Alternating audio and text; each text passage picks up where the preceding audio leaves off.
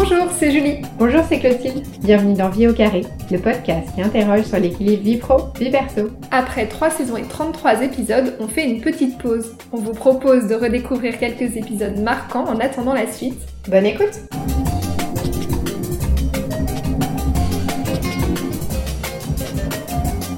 Aujourd'hui, c'est Clotilde. Cette semaine, j'échange avec Kevin Emos, athlète de haut niveau et star du patinage artistique français. Un métier pas courant. Il a 23 ans, 19 ans d'expérience dans le patinage artistique et il cumule déjà de nombreux titres. Comme tout sportif de haut niveau, Kevin consacre sa vie à sa passion. Il se partage entre Grenoble, où il a grandi, Tampa en Floride, son centre d'entraînement, Paris, où il a son copain et sa meilleure amie, et tous les pays où se tiennent les compétitions. De quoi avoir le syndrome Lost in Translation? Pour autant, Kevin a appris à se construire un équilibre vie pro et vie perso qui lui convient, profitant de chaque instant de répit professionnel pour vivre sa vie perso. Il nous confie que le plus dur à gérer reste la pression et les critiques sur les réseaux sociaux, pas toujours tendres. Mais il a appris à s'en détacher et s'est construit une bulle de confort pour avancer au fil des compétitions. Mais je ne vous dis pas tout. Bonne écoute!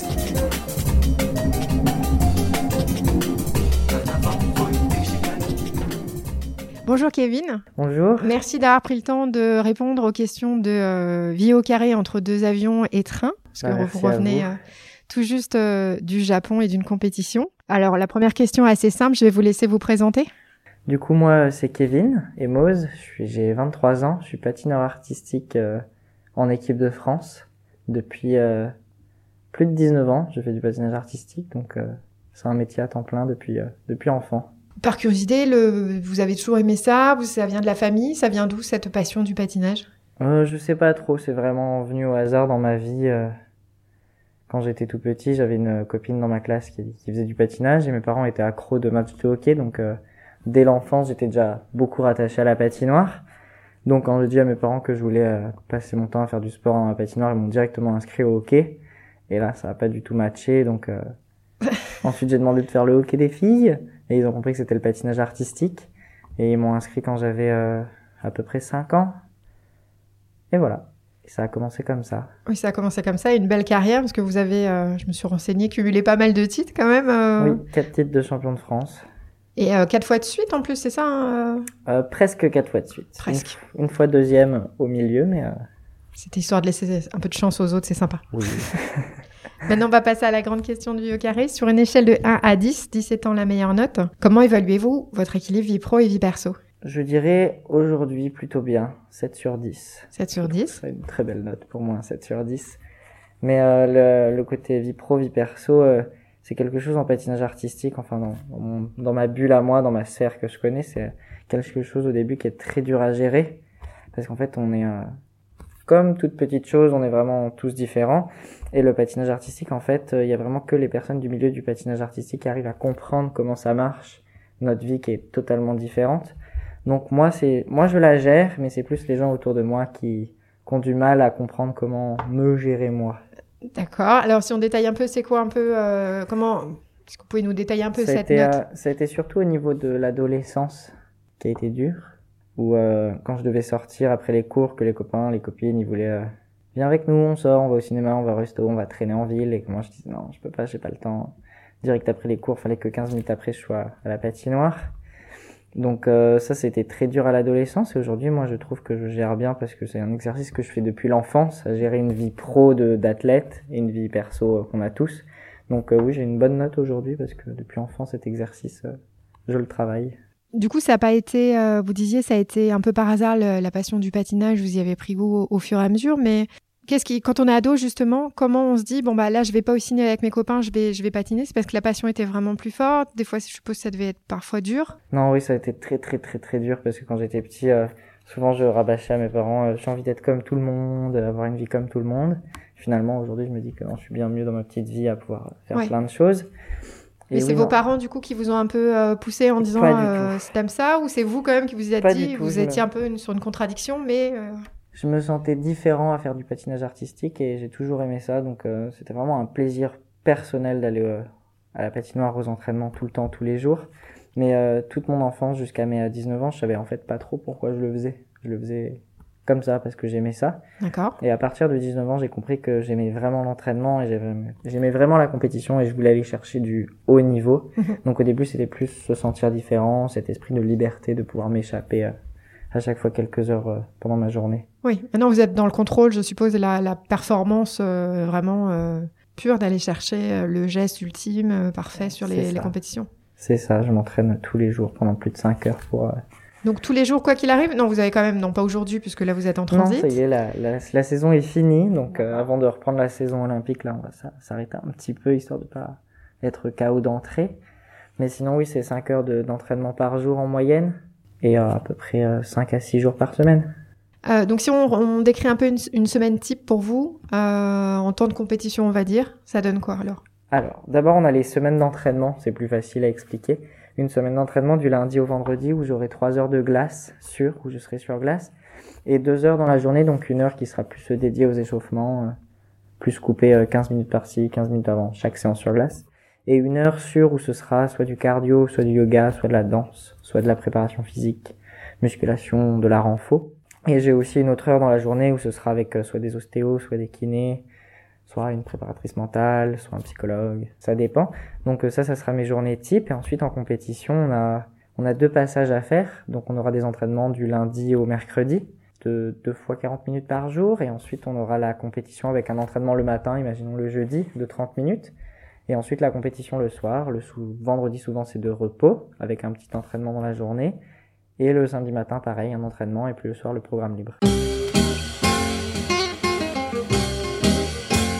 Oui, donc c'est quand même assez dense, euh, assez ça. dense comme programme.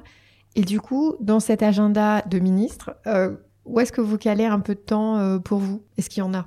Ah oui, oui, il y en a beaucoup. Parce que ma vie pro, ma vie perso, c'est un peu la même chose pour moi. Elle est très, euh, je suis très en symbiose avec tout ce qui se passe avec euh, dans ma vie. Et euh, à chaque fois que j'ai cinq minutes, je le prends vraiment pour moi parce que euh, inconsciemment, je pense que je me dis que je le mérite euh, au vu du travail que je fais beaucoup. Et est-ce que vous arrivez à, le, à garder le lien aussi avec vos amis? Euh, Est-ce que après c'est que des gens qui sont forcément dans la compétition avec vous? Parce que vous disiez que c'était les gens comprenaient pas forcément le, tout ce que ça engageait des sportifs de niveau. Euh, oui, ça a été très dur au début. Et euh, aujourd'hui, maintenant, le, mon cercle d'amis est vraiment autour du patinage parce que c'est vraiment le milieu où je reste euh, à 100% tout le temps, euh, toute l'année. Mais j'ai quand même, euh, bon, si mon petit ami et ma meilleure amie font partie du monde du patinage, mais ils ont arrêté le patin il y a longtemps, donc euh, ils sont complètement extérieurs au patin et ça, ça me fait du bien parce que quand ma journée de patinage elle est finie, je peux leur raconter tous mes soucis de, pati- de patineur et tout oui, ce qui va pas les, ou ils les comprennent, mais ils le ils pas comprennent tout, Oui. mais ils sont extérieurs au patin, donc on peut parler de plein de choses différentes, totalement extérieures au patinage, et ça, ça fait du bien. Et comment vous gérez du coup tous les voyages? Parce que vous dites que vous êtes en couple, euh, ou même avec votre meilleure amie, est-ce qu'elle vous accompagne? Comment vous gardez le lien avec vos proches? Euh, j'ai de la chance, mon petit ami euh, vit à Paris, et ma meilleure amie aussi. Donc Paris, c'est vraiment, il y a l'aéroport. euh, Il y a un peu de trafic, on va dire. Donc euh, c'est plutôt pratique quand j'ai besoin de voyager. Je peux souvent faire un arrêt euh, de un ou deux jours avant de partir, ou quand je reviens, je m'arrête un ou deux jours ici, à Paris. Et, euh, et non, moi je suis content de voyager. Enfin, je me sens très très très très très chanceux comparé euh, à la population, et je l'ai surtout remarqué en 2020-2021. Je me suis fait la réflexion avant-hier quand j'étais dans l'avion, mais qui en 2021 peut prendre l'avion? J'avoue là- que je suis un peu jalouse. et là, je me suis senti très très chanceux de faire un vol de 12 heures pour le Japon. Et euh, même en, en général, même quand il n'y avait pas cette pandémie, je me suis toujours senti très chanceux de, de découvrir d'autres cultures, toujours être euh, dans la découverte de nouveaux pays, de nouvelles personnes.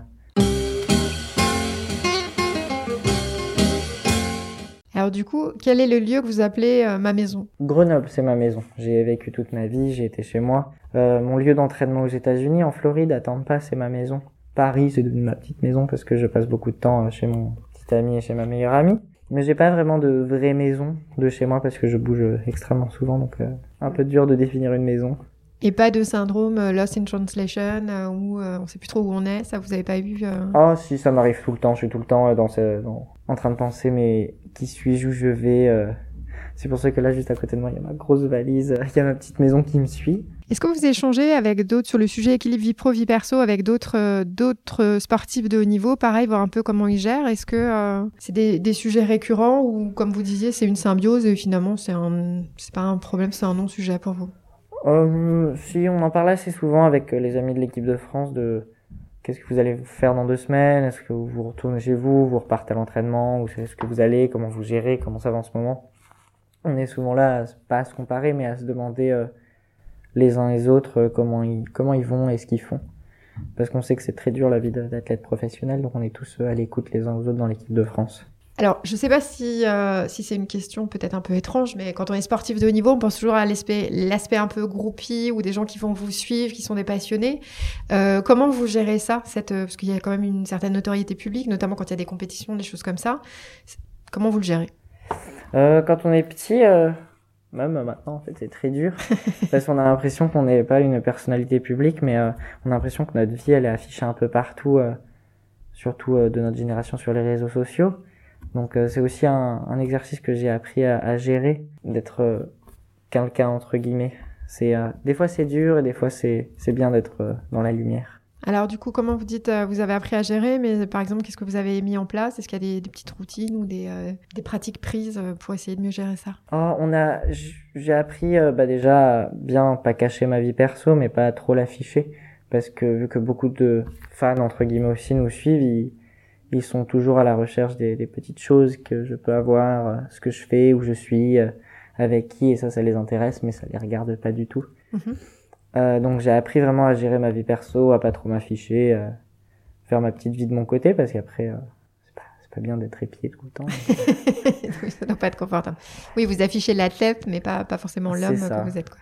Je montre aussi, je montre aux gens euh, qui je suis naturellement. Ça me dérange pas de poster mes photos de vacances euh, sur mes réseaux sociaux, mais euh, j'essaye de garder tout ce que je fais pour moi et pour mon cercle d'amis ou de famille. Et est-ce que vous avez été accompagné là-dessus? Ou vous avez dû gérer un peu, un peu tout seul? Quand on tombe dans, dans le patinage et dans la notoriété personnage public, même si on est accompagné, c'est toujours très surprenant au début de se faire suivre par des gens parce que des fois, moi, je, me, je reçois des cadeaux chez moi et je me demande comment les gens arrive à avoir mon adresse ah oui, quand même. personnelle et des fois je me dis ah, c'est un peu c'est un peu flippant des fois. Oui. Euh, des fois quand je suis en compétition au Japon, bah des fois il y a des étrangers qui qui viennent et qui me suivent et qui me disent on est venu au Japon juste pour toi. Alors du coup, même... vous réagissez comment? C'est flatteur, c'est flippant, c'est euh les deux en même temps. Ça fait du bien. On se dit qu'on est soutenu parce que dans ce sport, euh, on vit grâce euh, grâce aux fans qui nous suivent parce qu'on patine pour eux en premier. On patine pour les gens parce que pour moi le patinage c'est une question de partage. Donc euh, de me dire qu'il y a des gens qui me suivent et qui apprécient euh, ce que je fais, bah, ça fait du bien. Mais des fois c'est un petit peu flippant de se dire quand on a des compétitions en France et qu'il y a des Japonais ou sais pas trop de donner de nationalité. Il y a beaucoup d'autres nationalités, mais euh, qui, qui arrivent en France qui me disent ah on a voyagé juste pour toi et tout. Je me dis oula ça fait un peu cher juste pour pour quelqu'un qu'on connaît pas trop. Donc, euh... Ah, bah c'est la passion. Ça s'appelle une passion et on laisse Après, je me dis que moi aussi, des fois, euh, je suis fan de chanteurs, je vais voir euh, leurs concerts à chaque fois qu'ils passent en France. Euh, je me dis c'est la même chose. Donc,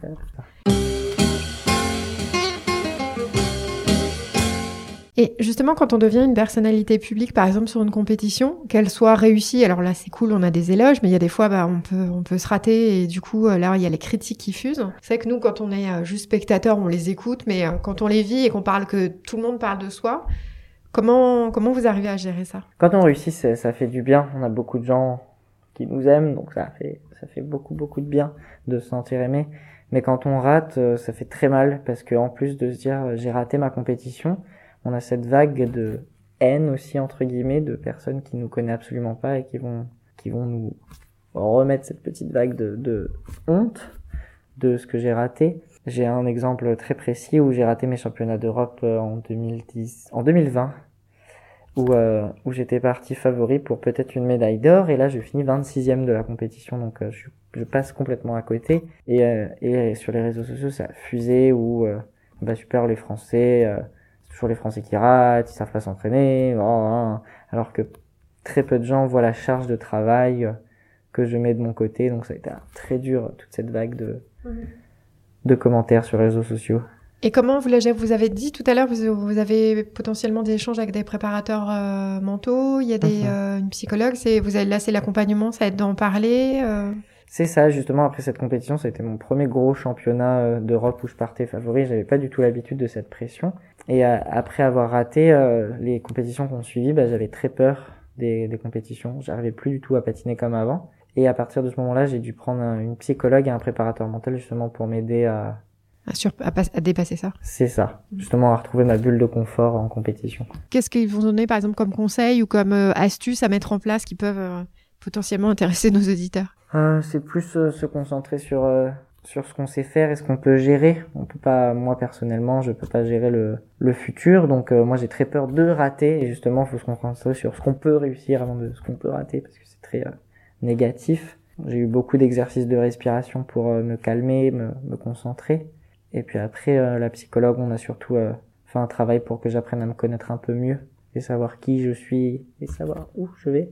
Et ensuite, le préparateur mental, lui, m'a donné les exercices justement pour euh, aider ce petit Kevin qui a besoin, qui a besoin d'aide. Et ça a été bénéfique? Vous avez permis de remettre votre bulle de confort, vous disiez, autour du, du patinage? Oui, oui, oui, oui. C'est pas la même bulle de confort qu'avant, mais je pense qu'elle est un peu plus solide qu'avant maintenant. Tout, tous mes ratés maintenant, ça, ça, a été des leçons et grâce à ça, je me sens beaucoup plus fort. Et tout ce que j'ai apporté avec euh, des préparateurs mentaux et des psychologues, ça m'a vachement aidé. Si on revient un petit peu sur vos équilibres euh, vie pro, vie perso, euh, est-ce que vous avez des quelques frustrations ou des points que vous voudriez euh, améliorer? Oh, Il y aura toujours tout à améliorer dans la vie pro. Je serai, je suis un athlète de haut niveau et, et j'essaie de donner 100% de moi-même dans, dans ma carrière de sportif, mais je sais que je peux faire un peu mieux, peut-être sur la nutrition, me coucher plus tôt, plein de petites bêtises comme ça. Et dans la vie perso, je sais que j'ai jamais quelqu'un été quelqu'un qui, qui aimait euh, aller à l'école, donc euh, j'ai repris mes études il y a pas longtemps. Donc euh, ça, c'était le. Alors, en plus de votre carrière de sportif de niveau, vous rajoutez une couche d'école. C'est ça, parce que en fait, après le, le, confinement, je, enfin pendant le confinement, je, je pouvais plus patiner. Et là, je me suis dit, aïe, aïe, aïe, sans le patinage, j'ai pas grand chose dans ma vie. Et là, j'ai eu un coup de flip et je me suis dit, faut reprendre des études. D'accord. Et là, j'ai réalisé trop tard et j'ai engueulé le petit Kevin de 16 ans qui ne foutait rien en cours. J'ai dit merci, tu nous fous dans la dans la caca là maintenant, on est obligé de reprendre nos études à 23 ans, mais euh, c'est très bénéfique et euh, maintenant je suis très content d'avoir repris, j'ai zéro regret. vous avez repris dans quoi? Un équivalent de bac à l'université littéraire. Et puis après, euh, moi je vais être, je veux pas faire de, de, de, longues études, je suis pas trop pas trop scolaire, j'aime pas les bancs de l'école, mais j'aimerais bien être chorégraphe, donc n'y a pas trop d'études pour ça, même s'il va falloir. Oui, après, c'est l'expérience qui a parlé, et puis vous en avez une pas mal quand même. C'est ça. Après, si c'est des études perso, il faut savoir ce que les, ce que les autres chorégraphes font, la danse, beaucoup de choses comme ça. D'ailleurs, c'est vous qui faites vos chorégraphies ou vous avez un entraîneur, je suppose? Vous faites ça en team? En partie, oui. Euh, j'ai euh, mes deux coachs aux États-Unis et euh, j'ai une coach en France. Donc, ma coach aux États-Unis, Sylvia Fontana, a monté beaucoup de mes programmes, mais j'ai souvent donné beaucoup mon avis sur ce que je voulais faire sur glace et euh, c'est ce qui me plaît en fait dans le patinage de pouvoir créer et euh, aujourd'hui j'ai trouvé un nouveau chorégraphe et on va bientôt démarrer les, le travail pour la saison prochaine. Donc quand vous dites saison prochaine, ça commence avec les JO ou ça commence un peu plus tard? Oh, Ça commence, oh, non, ça commence dans deux semaines. Ah oui, d'accord. on sera en, en, mai quand la saison olympique va commencer pour les Jeux euh, mai 2021 pour les Jeux de février 2022. Oui. Oui, la saison va commencer cet été. Ensuite, la vraie saison commence en septembre avec les compétitions et elle se finit en avril. Si on parle un petit peu de charge mentale, ça vous évoque quoi? La fatigue. La charge mentale pour moi c'est la fatigue. C'est quand on n'en peut plus, euh, qu'il y a trop de choses à faire et que on me donne une info mais je peux même pas la retenir tellement je suis épuisé mentalement. Ça m'arrive assez souvent d'être fatigué quand il y a tous les entraînements, les cours. Euh, la famille, les amis qui sont loin, ils m'envoient tous ces messages, tu fais quoi, tu es où? Parce qu'il faut gérer une meilleure amie, un petit ami, des cours, du patin, de la famille. Et puis il faut me gérer moi-même, faut, faut que moi aussi je me sente bien dans mon corps et dans ma peau. Donc euh, des fois quand il y a tout à gérer, c'est un peu dur et cette charge mentale, euh, ouais, c'est pour moi c'est de la fatigue.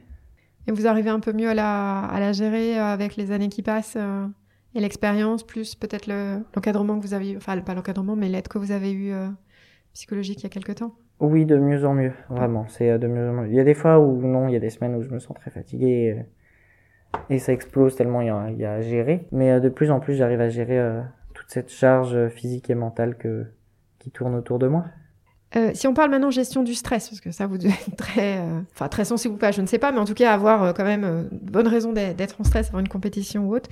Comment comment vous gérez le stress? Le stress, je l'ai depuis enfant parce que je fais des compétitions depuis tout petit.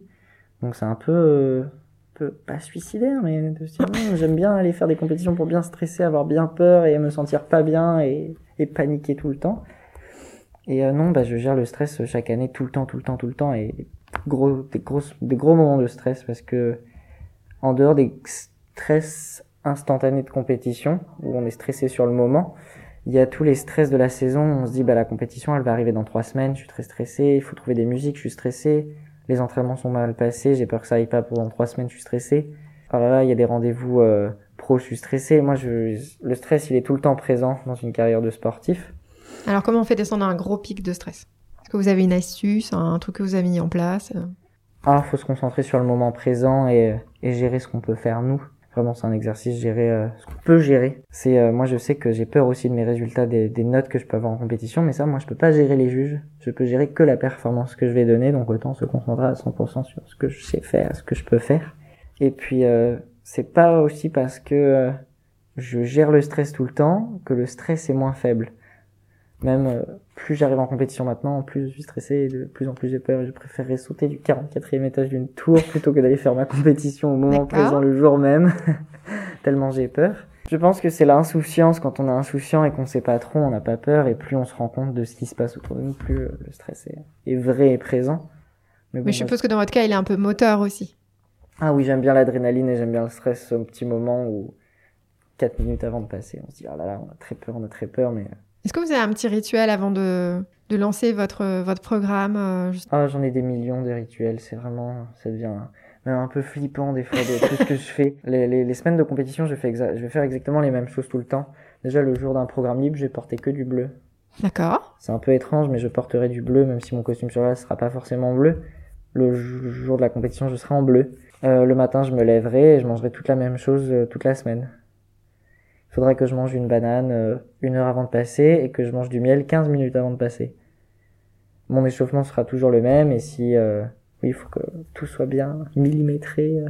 Oui, ça vous rassure dans les performances à suivre derrière, les... ça, pose un cadre. Je, je chausse toujours mon patin gauche avant mon patin droit.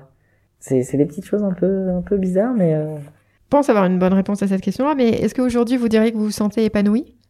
Oui, je me sens, je me suis content de ma vie. Je sais les, la chance que j'ai de pouvoir faire euh, de vivre de ma passion, de voyager, de rencontrer des gens, euh, d'avoir tout le temps de nouvelles choses tout le temps, euh, c'est c'est vraiment chouette. Je suis très épanoui dans ma vie. Et, et souvent quand on quand on me demande est-ce que quand si tu pouvais renaître et revivre ta vie, est-ce que tu la ferais ou tu changerais quelque chose? Ben moi je revivrais exactement la même vie. Mais genre je ferais en sorte qu'elle soit encore genre mieux. Si vous voyez ce que je veux dire. Mieux mais dans quel sens alors? Bah tout pareil mais genre je donnerais euh, quand j'étais petit, je me donnais que à 70% sur l'as. Bah là maintenant, si je devais revivre cette vie, je me donnerais 100% sur l'as. Vraiment, je revive la même vie. Ça me dérangerait absolument pas. Est-ce que vous pourriez partager avec nous votre plus grande fierté? Oh, je sais pas. Il y en a, il y en a tellement. J'ai tellement de bons souvenirs sur glace et, et personnels. Je sais que les compétitions de l'année dernière, quand j'ai réussi à me sélectionner en finale de Coupe du Monde, de Grand Prix, pour nous on dit des Grands Prix, et que j'ai fini troisième, euh, c'est une, une grande fierté. J'avais pas, je pensais pas y aller. Là, il y a un mois en arrière, euh, j'étais très fier de moi parce que j'ai réussi l'objectif d'apporter deux quotas chez les messieurs aux Jeux Olympiques pour les. Et même là, il y a deux semaines, je pense que j'ai vécu une des meilleures compétitions de ma vie. C'était une compétition en équipe. J'ai été désigné capitaine de l'équipe de France. Et euh, là, c'était une grande fierté de d'être le grand frère d'une équipe de huit patineurs.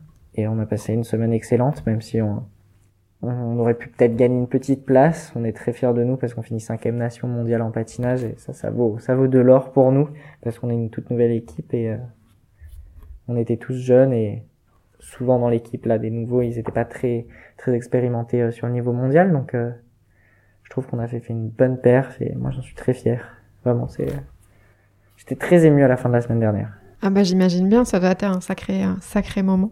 Je vous ai vu aussi danser une petite danse en hula hoop sur les réseaux sociaux. oui, les, les, compétitions en équipe en patinage elles sont un peu différentes parce qu'on a aussi un team spirit à gagner. Oui, bien sûr. Et le team spirit, c'est de l'équipe la plus soudée, celle qui met la meilleure ambiance dans une patinoire, celle euh, qui apporte la joie de vivre ou celle qu'on sent que tout le monde est présent pour tout le monde. Donc c'est une petite, euh, un petit titre à gagner. Et, euh, et j'ai remarqué que d'habitude, euh, on fait en sorte d'essayer de gagner ce, ce team spirit, mais on le vit pas à fond. Et la semaine dernière, l'équipe de France l'a vécu à fond, comme s'il n'y avait pas de team spirit. On était juste vraiment là pour euh, les uns pour les autres et ça a fait grand plaisir. C'était vraiment génial. Oui, c'était un beau moment de partage.